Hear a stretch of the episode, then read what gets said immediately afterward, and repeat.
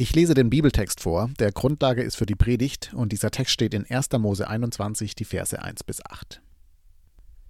Der Herr wandte sich Sarah zu und machte sein Versprechen wahr, das er ihr gegeben hatte. Sie wurde schwanger und brachte einen Sohn zur Welt. Abraham wurde trotz seines hohen Alters noch einmal Vater, genau zu der Zeit, die Gott angegeben hatte. So kam es, dass Abraham und Sarah endlich einen gemeinsamen Sohn hatten. Abraham gab ihm den Namen Isaak. Als Isaak acht Tage alt war, beschnitt Abraham ihn, so wie Gott es ihm aufgetragen hatte. Er war zur Zeit der Geburt 100 Jahre alt. Sarah rief: Gott lässt mich wieder lachen. Jeder, der das erfährt, wird mit mir lachen. Denn wer hätte das gedacht, dass ich in meinem Alter noch Mutter werde? Abraham hat Jahrzehnte darauf warten müssen, aber jetzt habe ich ihm einen Sohn geboren. Isaak wuchs heran, und als Sarah aufhörte, ihn zu stillen, feierte Abraham mit seinen Leuten ein großes Fest.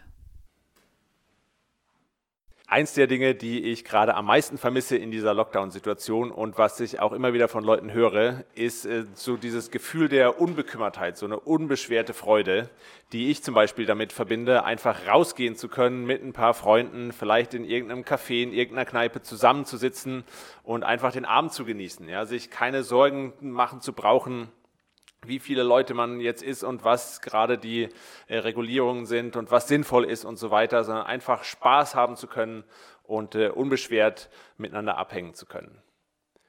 Und äh, das ist natürlich jetzt in dieser Lockdown-Situation, in dieser Pandemie nochmal irgendwie krasser, wo sich gefühlt irgendwie so eine, so eine Schwere auf alles legt, ja, selbst auf die schönen Momente. Man kann das ja irgendwie nicht so wirklich abschütteln. Aber das ist ja auch sonst was, ähm, wonach wir uns eigentlich sehen, wonach wir ein Bedürfnis haben, so freudige Momente, was, wonach wir uns ausstrecken und was uns vielleicht auch immer mal wieder verloren geht. Und in äh, dem äh, Bibeltext, um den es heute geht, begegnet uns eine Person, die genau diese Freude wiedergefunden hat. Ja, Gott lässt mich wieder lachen, sagte Sarah. Ähm, wir beschäftigen uns ja gerade mit äh, Sarah und Abraham und nachdem es in den vergangenen Wochen ähm, immer eigentlich mehr um Abraham ging, liegt der Fokus jetzt heute mal auf Sarah und auf ihrer Geschichte. Und im Text ähm, sehen wir jetzt so das Happy End, wenn man so will, ja das Highlight, wo sie am, äh, am Ende ihres Lebens, nahe dem Ende ihres Lebens, äh, sich nochmal so richtig freuen kann, wo sie, wo sie wieder lachen kann und äh, was ja dann auch mit diesem Fest äh, so einen krönenden Abschluss findet, von dem hier berichtet wird dass das aber natürlich nicht ähm, alles war, was sie in ihrem Leben erlebt hat, ja, dass sie das Leben nicht die ganze Zeit nur so gefeiert hat. Das wird schon deutlich an der Formulierung, ja, die sie hier wählt. Ja. Gott lässt mich wieder lachen. So, und das heißt, sie hat offensichtlich auch ganz andere Zeiten erlebt. Sie hat so eine sehr bewegte und bewegende Geschichte auch hinter sich. Und ähm, die wollen wir jetzt heute auch ähm, uns mal anschauen. Und ich finde, die ist unter zwei Fragestellungen für uns äh, super spannend, super interessant. Nämlich zum einen gibt es da so ein paar Anhaltspunkte drin, woher diese Freude jetzt für sie kommt.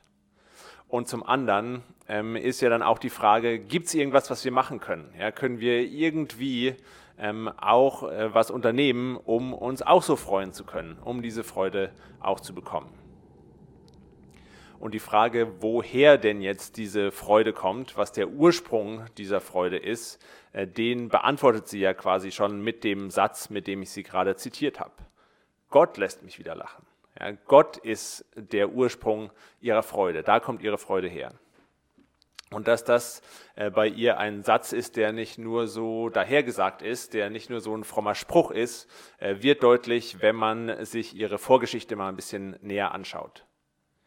Und die Geschichte von Sarah und Abraham fängt ja an mit dieser Berufung, mit dieser großen Verheißung, diesem Versprechen, was Gott in ihr Leben reinspricht ähm, und was dann dafür sorgt, dass sie aufbrechen und äh, so sich ihr Leben ganz krass verändert.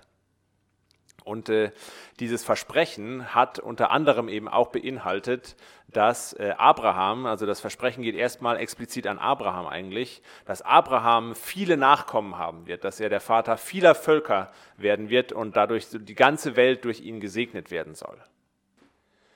Äh, das war damals ein sehr, sehr tolles, ein großartiges Versprechen einfach. Aber man kann das dann äh, so rausspüren richtig in der Geschichte, dass das für Sarah eben nicht nur positiv war, sondern dass sie genau dieses Versprechen auch als eine Belastung empfunden hat für sich. Ja, sie hat das auch als eine Aufgabe, als einen Auftrag an sich wahrgenommen, dass sie jetzt eben äh, dafür zuständig ist, äh, Kinder auf die Welt zu bringen, Kinder zu produzieren. Und äh, die Mutterrolle war damals in der Gesellschaft natürlich was, wo sie als Frau sowieso schon reingedrängt wurde, worauf sie sowieso schon reduziert wurde. Und mit dieser Verheißung, mit diesem Versprechen Gottes wurde dieser Druck jetzt eigentlich nur noch größer für sie. Und sie arbeitet sich dann so an diesem Auftrag ab, an dieser Aufgabe und ähm, will das irgendwie hinbekommen und äh, kann aber Zeit ihres Lebens eigentlich keine Kinder bekommen. Ja, sie wird dieser Rolle nicht gerecht. Und das macht ganz viel mit ihr. Das beschäftigt sie so stark, dass sie dann irgendwann den Plan fasst, auf die Idee kommt zu sagen ähm, zu Abraham, zu ihrem Mann, hier schlaf doch mit meiner Dienerin, mit meiner Magd äh, Hagar. Und vielleicht äh, bekommt ihr dann so ein Kind. Vielleicht können wir ja so zu Nachkommen kommen. Und das ist ähm, damals so gewesen, dass rechtlich das Kind ihrer Dienerin, ihrer Magd war Sarahs Kind. Also ähm, genau, das wäre ein Weg gewesen, ein gangbarer Weg, um diese Nachkommen tatsächlich zu bekommen. Und äh, dieser Plan, kann man sagen, der funktioniert erstmal. Der geht voll auf. Ja, also ähm, Hagar wird dann tatsächlich äh, schwanger, bekommt ein Kind von Abraham, Ismael. Und Abraham äh, liebt diesen Sohn auch, freut sich so an diesem Kind, dass er irgendwann im Gebet äh, zu Gott dann auch mal sagt, äh, Gott, lass doch einfach Ismael vor dir, vor dir bestehen. Ja, lass doch ihn leben. So, das, das ist für mich schon genug. Damit ist die Verheißung für mich erfüllt. Wenn, wenn du Ismael viele Nachkommen schenkst, ähm, dann, das ist alles, was ich von dir will. Auf der anderen Seite oder anders betrachtet, aus der Perspektive Sarahs, funktioniert dieser Plan aber auch überhaupt nicht. Nämlich, was passiert, als äh, Hagar bemerkt, dass sie jetzt ein Kind von Abraham bekommt und das bei Sarah eben nicht funktioniert hat, fängt sie so an, auf sie runterzuschauen. Ja, also das Problem liegt offensichtlich bei Sarah. Und sie drückt ihr das dann ähm, auf so einer ganz persönlichen Ebene. Ja, also täglich muss Sarah das ja vor Augen gehabt haben, dass sie es jetzt eben irgendwie nicht auf die Reihe gekriegt hat, dass sie dieser Rolle nicht gerecht geworden ist. Das heißt, Sarah hatte eigentlich äh, schon mal ein Kind gehabt. Sie hat eigentlich in einer gewissen Weise zumindest schon mal bekommen, was sie wollte aber es hat ihr überhaupt keine Freude gebracht. Dass, dass ihr Plan funktioniert hat, dass das, was sie auch irgendwie selbst eingefädelt hat, ähm, dass das am Ende gegriffen hat, war für sie kein Grund zur Freude, sondern, wie wir noch sehen werden, was, was sie im Gegenteil sehr, sehr verbittert hat. Und wenn sie jetzt hier am Ende sagt, Gott lässt mich wieder lachen, Gott ist derjenige, der mir Freude schenkt, dann nimmt sie, glaube ich, diesen Unterschied zu der Situation jetzt am Ende ihres Lebens ähm, im, im Vergleich zu der Geschichte mit Ismael, den nimmt sie total wahr. Ja, also dass es jetzt hier bei, bei Isaak, bei dem Kind, das sie selbst bekommen hat, äh, dass das jetzt eine Situation ist, wo sie nichts dazu beigetragen hat wo ähm, das eigentlich auch gar nicht mehr möglich gewesen wäre. Ja? Also sie war eigentlich zu dem Zeitpunkt schon viel zu alt, um noch Kinder zu bekommen. Er ist auch was, wo sie gar nicht mehr selbst dran geglaubt hatte. Und trotzdem, trotzdem bekommt sie jetzt eben dieses Kind und kann sich daran wieder freuen. Und es ist Gott, der ihr das schenkt. Das, dieses Kind ist ein Geschenk Gottes. Das hat sie in der ersten Geschichte noch nicht so sehen und so wahrnehmen können. Und äh, so ein bisschen erleben wir das ja bei uns durchaus auch, äh, wie das so ist mit Geschenken dass manchmal ähm, das Geschenk selber, so sehr wir uns vielleicht auch darüber freuen, nicht der, der eigentliche Ursprung, der eigentliche Grund unserer Freude ist, sondern vielmehr, dass da eine Person gibt, die an uns denkt, die sich vielleicht auch Gedanken gemacht hat, die Aufwand betrieben hat, um uns jetzt dieses Geschenk, ähm, was, was uns tatsächlich gefällt, was was ist, was wir uns wünschen, ähm, die den Aufwand betrieben hat, uns das zu schenken und uns das zu geben. So erlebt das Sarah hier, glaube ich, auch.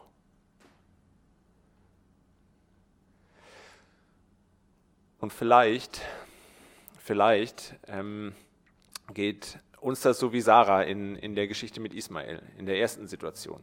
Ja, dass wir so das, was wir von Gott kennen, dass, ähm, dass wir es erstmal so als Auftrag, vielleicht sogar irgendwie als Belastung, als Druck wahrnehmen. Ja, also die Aussagen, die wir von Gott kennen, das, was wir vielleicht irgendwie über Gott äh, gelesen oder gehört haben, wie wir ihn selber erleben, ist eher was, was uns äh, vielleicht unter Druck setzt. Auf jeden Fall nichts, was uns Freude schenkt. Oder vielleicht, wenn ihr auch einfach so auf der, auf der Suche nach Freude seid, dann ist der, ähm, dann ist der Gedanke, dass Gott irgendwas damit zu, zu tun haben könnte, irgendwie ganz weit weg. Ja, also die Suche nach Freude, das ist eigentlich eher die Sehnsucht nach dem ersten, nach dem nächsten Urlaub mal wieder, ja, mal wieder so richtig entspannen zu können. Oder es ist vielleicht verbunden mit irgendwelchen Zielen, die wir erreichen wollen. Oder es ist verbunden mit so Momenten der, der Geselligkeit, der Unbeschwertheit, ja, dass, dass diese Pandemie endlich mal vorbei ist. Solche Dinge, davon erhoffen wir uns Freude. Das sind so die, die Umstände, auf die wir schauen, von denen wir uns Freude erhoffen. So, Gott kommt da eigentlich äh, vielleicht gar nicht unbedingt vor als eine Quelle der Freude. Und ich denke, ähm, wir erleben das aber vielleicht äh, doch auch wie Sarah immer wieder, dass wir vielleicht bekommen, was wir wollen, ja, dass, dass, wir unsere Ziele erreichen, dass sich die Umstände vielleicht irgendwann wieder ändern, dass wir tatsächlich in den schönen Urlaub fahren können. Aber irgendwie ist das dann doch nicht genug. Ja, irgendwie befriedigt uns das dann doch nicht so wirklich. Irgendwie klappt das nicht immer. Ja, nur zu bekommen, was wir wollen, reicht nicht aus, um uns so eine unbeschwerte Freude zu schenken. Ja, das hat, hat Sarah so eindrücklich erlebt in dieser Ismael-Geschichte. Und es gibt äh, eine Musikerin und einen Musiker, die es geschafft haben, ja, die Erfolg hatten, die so weit gekommen sind mit ihrer Musik, dass sie gut davon leben konnten, dass äh, die, ihnen Hunderte beziehungsweise in einem Fall Tausende von Zuschauern zugejubelt haben für ihre Arbeit, ja, für das, was sie ja auch von sich selber, von ihrem Herzen so mit ihrer Musik zum Ausdruck bringen. Und ähm, die sich dann in einem Podcast darüber unterhalten, dass das, ähm, warum sie dann trotz diesem Erfolg am Ende ausgestiegen sind, aus dem ganz großen Musikbusiness zumindest. Und zwar spreche ich von äh, Hannes Wittmer, der hat es eher so in der ähm, Indie-Singer-Songwriter-Szene eigentlich geschafft und äh, von Judith Holofernes, der ehemaligen Frontfrau von äh, Wir sind Helden. Und die unterhalten sich dann eben in diesem Podcast darüber, dass äh, dieser Erfolg, dieses, dieses es geschafft haben als Musiker, das, wofür sie ja eigentlich auch gearbeitet haben, so sie, sie wollten das ja und sie wollten das auch gut machen, dass das dann aber am Ende nicht was war, was ihnen Freude, was ihnen Unbeschwertheit gebracht hat, sondern sogar was, wo sie erstmal mit lernen mussten, umzugehen, wo sie lernen mussten, mit klarzukommen, was eben irgendwie doch auch eine Belastung war. Und äh, Judith Holofernes ist es dann, die das in, in, in so einem Moment ganz schön festmacht, dass sie sagt, irgendwann habe ich mich dann gefragt, warum sitze ich jetzt eigentlich schon wieder alleine in einem Hotelzimmer? Ja, völlig isoliert irgendwie von Menschen, die mir gut tun und die mir wichtig sind. Und, und ich, ich bin eigentlich so völlig leer emotional, auch von den ganzen Konzerten, die ich gerade gespielt habe. Und wo so in diesem Moment ihr klar geworden ist oder ihr das deutlich wurde, dass dieser Erfolg nicht das hält, was sich viele vielleicht davon versprechen.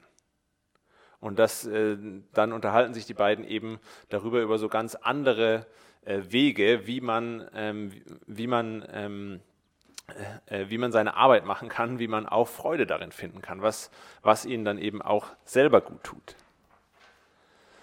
Und äh, das ist ja auch äh, meine zweite Frage, der zweite Punkt, den ich heute machen will, ob es irgendwas gibt, was wir machen können, um zu solchen Momenten der Freude zu kommen. Um äh, uns vielleicht nicht nur so an den Umständen aufzuhängen die ganze Zeit, die dann doch nicht das halten, was sie versprechen, sondern um zu Gott irgendwie durchzudringen, so als jemand, der uns Freude schenken will und Freude schenken kann. Ja, also gibt es irgendwas, was wir machen können, Sowohl wenn wir vielleicht noch ähm, eher in einer Situation sind, ähm, wo wir uns Erfolg in einer bestimmten Sache wünschen, ja, wo wir uns vielleicht auch, wo wir vielleicht so ein bisschen gefangen sind in so einem, ah, wenn, wenn das passieren würde, wenn ich das auf die Reihe kriegen äh, würde, wenn ich, wenn ich das schaffen würde, dann so und so nach, nach was ausstrecken, was dann vielleicht am Ende doch nicht das halten kann, was es verspricht. Oder auch, wenn wir vielleicht eher die Situation nachvollziehen können oder erlebt haben, wo wir Erfolg hatten, ja, wo wir es eigentlich geschafft haben und dann aber doch so eine Enttäuschung erleben, dass das irgendwie gar nicht so befriedigend ist, wie wir uns das vorgestellt haben, dass uns das gar nicht die Freude schenkt, die wir uns davon erhofft haben. Und um dieser Frage nachzugehen, was wir da vielleicht machen können, äh, wie wir zu Gott als Quelle von Freude durchdringen können, wie wir das so erleben können, äh, will ich einen zweiten Teil von Sarahs Vorgeschichte erzählen. Ähm, und zwar eine Situation, in der Sarah auch gelacht hat. Sarah hat schon mal gelacht, aber in der Situation war das kein freudiges, kein herzliches, kein unbeschwertes Lachen wie hier, sondern es war so ein zynisches Lachen. Es war so ein kaltes, äh, bitteres Lachen. Und zwar ist das so eine ganz mysteriöse Geschichte, wo Gott äh, Abraham und Sarah in Menschengestalt irgendwie besucht. Ähm, und äh, die Szene sieht dann so aus, äh, dass Abraham äh, ihn bewirtet und die sitzen so im Schatten eines Baumes irgendwie vor, vor dem Zelt und äh, Abraham fährt das große Festmahl für sie auf, ja, die Gastfreundschaft, die ganz wichtig ist. Und irgendwann fragt Gott dann, wo ist deine Frau Sarah? Ja, also es wird schon deutlich, es geht bei diesem Besuch um Sarah. Und äh, als ähm, Abraham dann sagt, ja, die ist im Zelt hier direkt hinter mir und äh, Gott sozusagen weiß, Sarah hört jetzt mit, macht er nochmal die Ansage, ähm, in einem Jahr, wenn ich wieder hier vorbeikommen werde, dann wird deine Frau einen Sohn haben. Und es, es ist so ganz äh, deutlich ähm, aus der Situation raus, wie die Geschichte hier erzählt wird, dass es ähm, bei dieser Ansage, bei dieser Zusage jetzt nicht um Abraham ging, es ging auch nicht darum, irgendwie so ein generelles Versprechen zu machen, irgendwie Gottes großer Plan und durch euch wird die Welt gesegnet und ihr seid irgendwie Teil von was Größerem. Sondern diese Zusage, dieses Versprechen, das war für Sarah.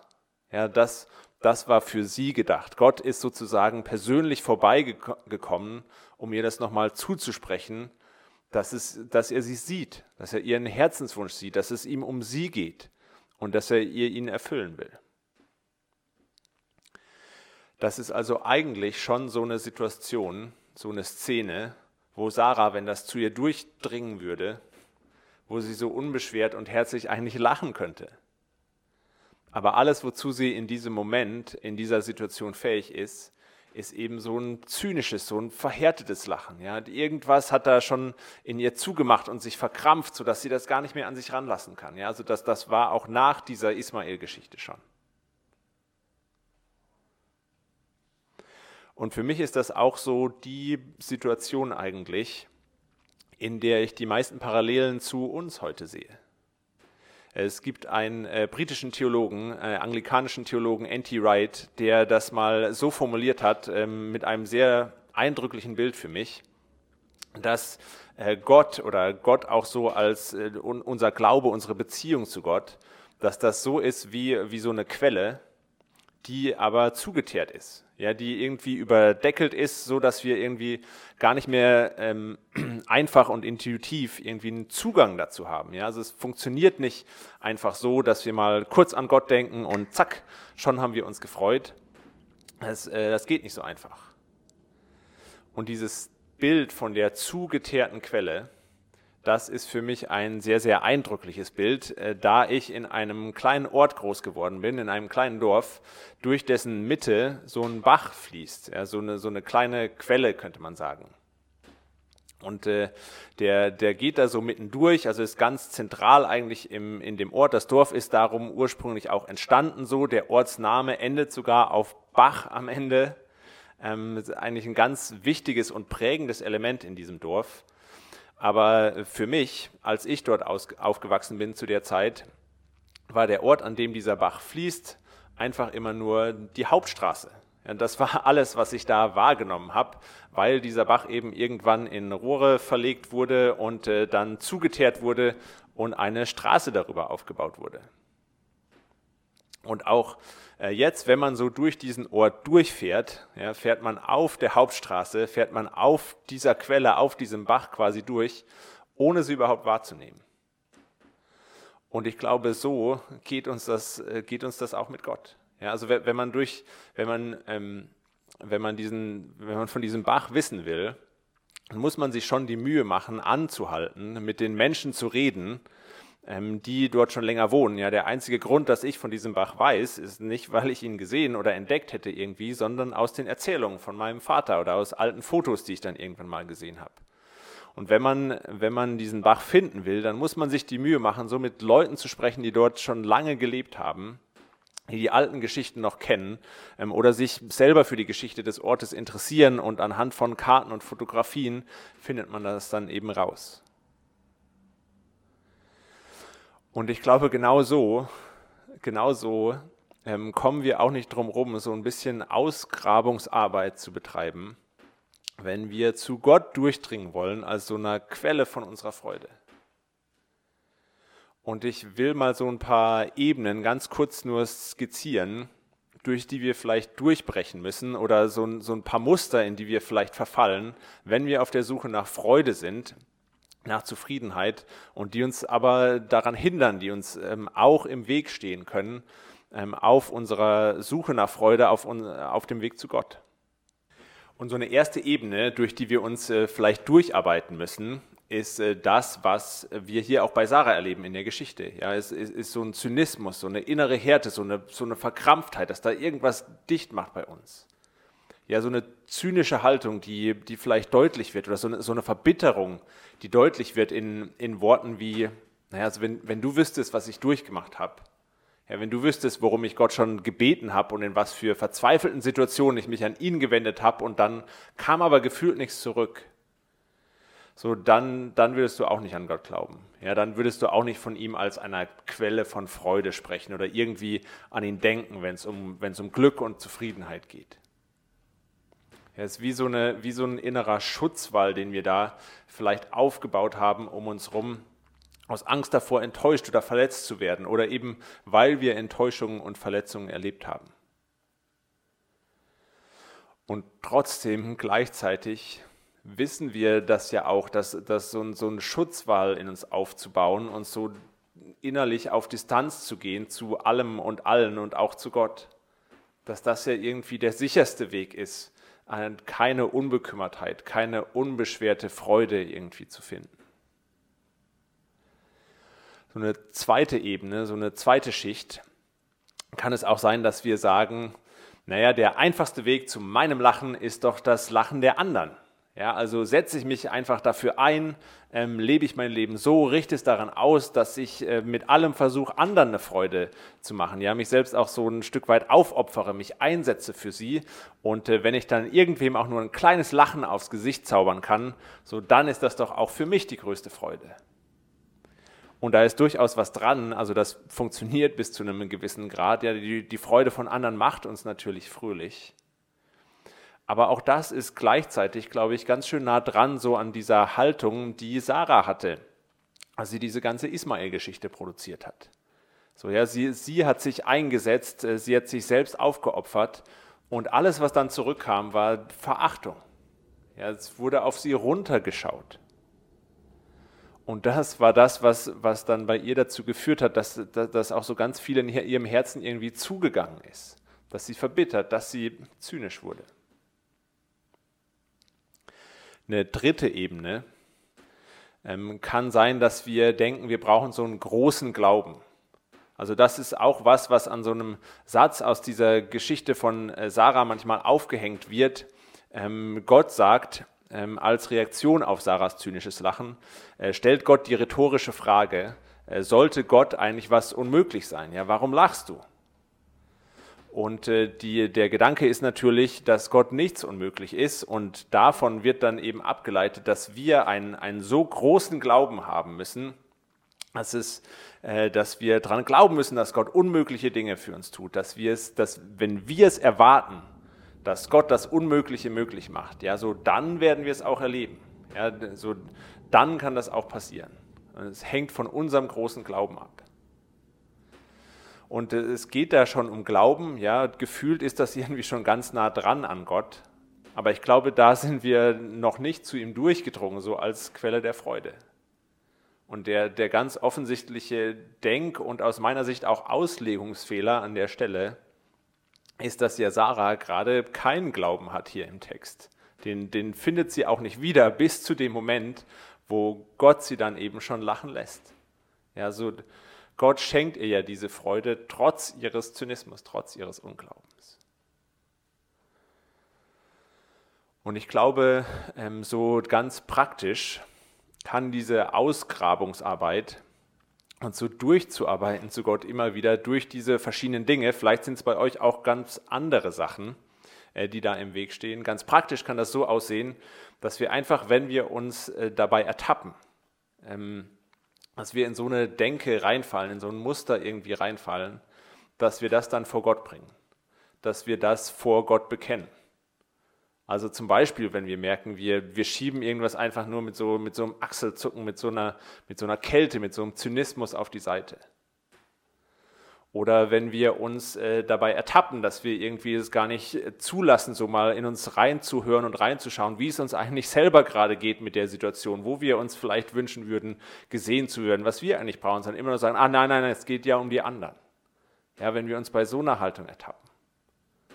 Oder wenn wir, wenn wir uns dabei ertappen, dass wir dass wir alles nur von unserem Glauben abhängig machen, ja, dass wir doch mehr erwarten müssen, dass wir irgendwas falsch gemacht haben und, und, nicht diesen, diesen Kleinglauben letztlich entdecken, der dahinter steckt, wenn wir sagen, wir brauchen einen großen Glauben, damit Gott irgendwie mal was auf die Reihe kriegt. Die Sachen einfach vor Gott zu bringen, sie loszulassen, sie zu bekennen, sie abzugeben. Das kann so ein Schritt sein. Oder ein anderer ganz praktischer Weg, vielleicht auch so ein gedanklicher Schritt oder so ein, so ein Schritt im Gebet kann es sein, ähm, auf Gott zu hören, würde ich das jetzt einfach mal nennen. Ja, also Gott und die Dinge, die er uns zusagt, ähm, auch mal in den Fokus zu nehmen oder ihnen zumindest das gleiche Gewicht einzuräumen, wie so den Umständen, die wir eben gerade um uns herum erleben.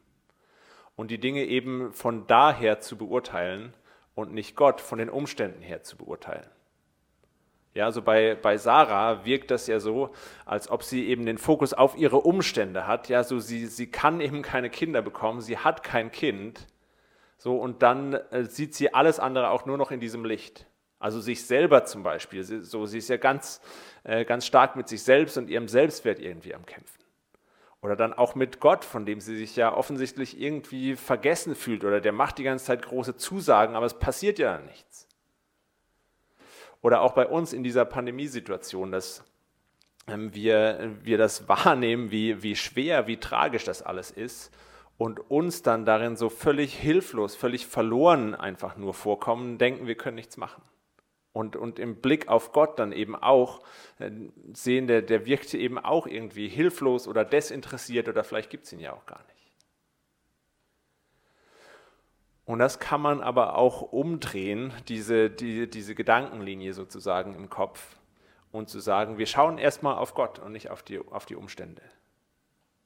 So, und Gott hat uns eigentlich zugesagt, hat gezeigt an ganz vielen Stellen, dass es ihm um uns geht, dass wir ihm wichtig sind so dass er mit uns ist, dass er uns liebt. Und wenn wir das mal ernst nehmen, wenn wir das in den Fokus bekommen, dann heißt das auch für uns, dass wir nicht allein sind. Dass wir nicht allein sind, auch in den Umständen, in denen wir uns gerade befinden, wenn sie auch schlecht sein mögen, und dass wir sie deshalb auch ganz anders angehen können. Ich finde, das, das sind so zwei hilfreiche gedankliche Schritte vielleicht, die wir gehen können, um uns zu Gott als Quelle der Freude durchzuarbeiten. Ähm, so Dinge zu bekennen, die uns im Weg stehen, auf dem Weg zu ihm. Und ähm, ihn mal ernst zu nehmen, auf ihn zu hören, ihn in den Fokus zu bekommen und uns nicht komplett von den Umständen um uns herum abhängig zu machen.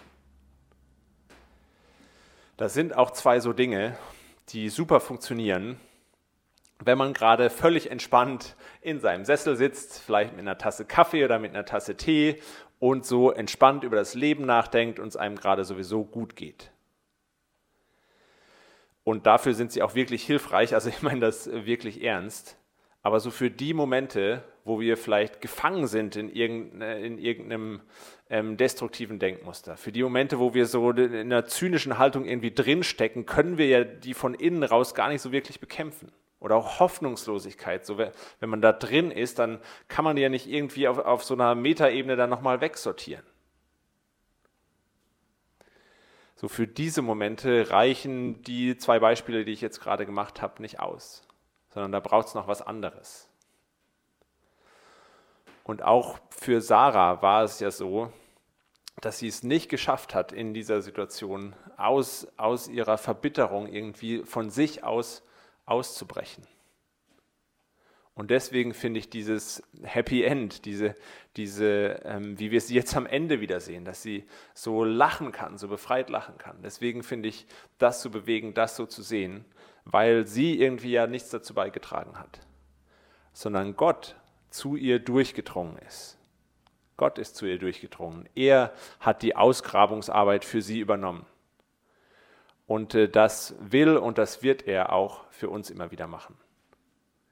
Bei Sarah hat das gedauert bis zum Ende ihres Lebens. Ja, also es ist jetzt nichts unbedingt, was wir vielleicht auch in den nächsten drei Tagen erwarten können. Kann sein, dass das auch was ist, was bei uns so ein Prozess ist, was im Laufe unseres Lebens wir irgendwann erleben werden, dass Gott zu, zu uns durchkommt. Kann auch sein, dass es Themen gibt. Ähm, ich habe solche Themen oder Erfahrungen auch, von denen ich nicht weiß, ob ich sie in diesem Leben irgendwie nochmal loswerde, ob, ja, ob ich nochmal aus ihnen ausbrechen kann. Es kann auch sein, dass das was ist, was wir in diesem Leben nicht mehr erleben werden, sondern ähm, wo wir dann diese Ewigkeitsperspektive brauchen, die Gott uns ja aber auch schenkt. So, er, er will und er wird genau an den Punkten durchkommen und durchbrechen, wo wir merken, es ist für uns irgendwie unmöglich. Es fühlt sich auf jeden Fall unmöglich an, da von uns aus durchzukommen, das von uns aus irgendwie nochmal loszulassen und abzugeben. Genau an die Punkte will und wird Gott rangehen. Und ich will euch abschließend noch so dass dieses Bild von Sarahs Lachen einfach mitgeben. Ja, also vielleicht könnt ihr euch das vorstellen, so vor eurem inneren Auge. Das Gesicht einer, einer alten Frau, das Gesicht einer Frau, äh, die so total verbittert und verhärtet ist, wo man das ähm, und, und deren Gesichtszüge das auch so zum Ausdruck bringen und wo dann irgendwann so die, die Augen wieder anfangen zu leuchten. Wo irgendwann vielleicht so ganz versteinerte Gesichtszüge wieder ein bisschen aufwachen, äh, aufweichen, Leben in sie reinkommt. Wo ihre Mundwinkel, die so fest nach unten gezogen, wie, wie festgetackert sind, plötzlich wieder anfangen zu zucken und, und so ein befreites Lachen aus ihr rausbricht. Das ist so ein Ausdruck für das Herz Gottes, für das, was er sich für uns und für unser Leben wünscht. Amen.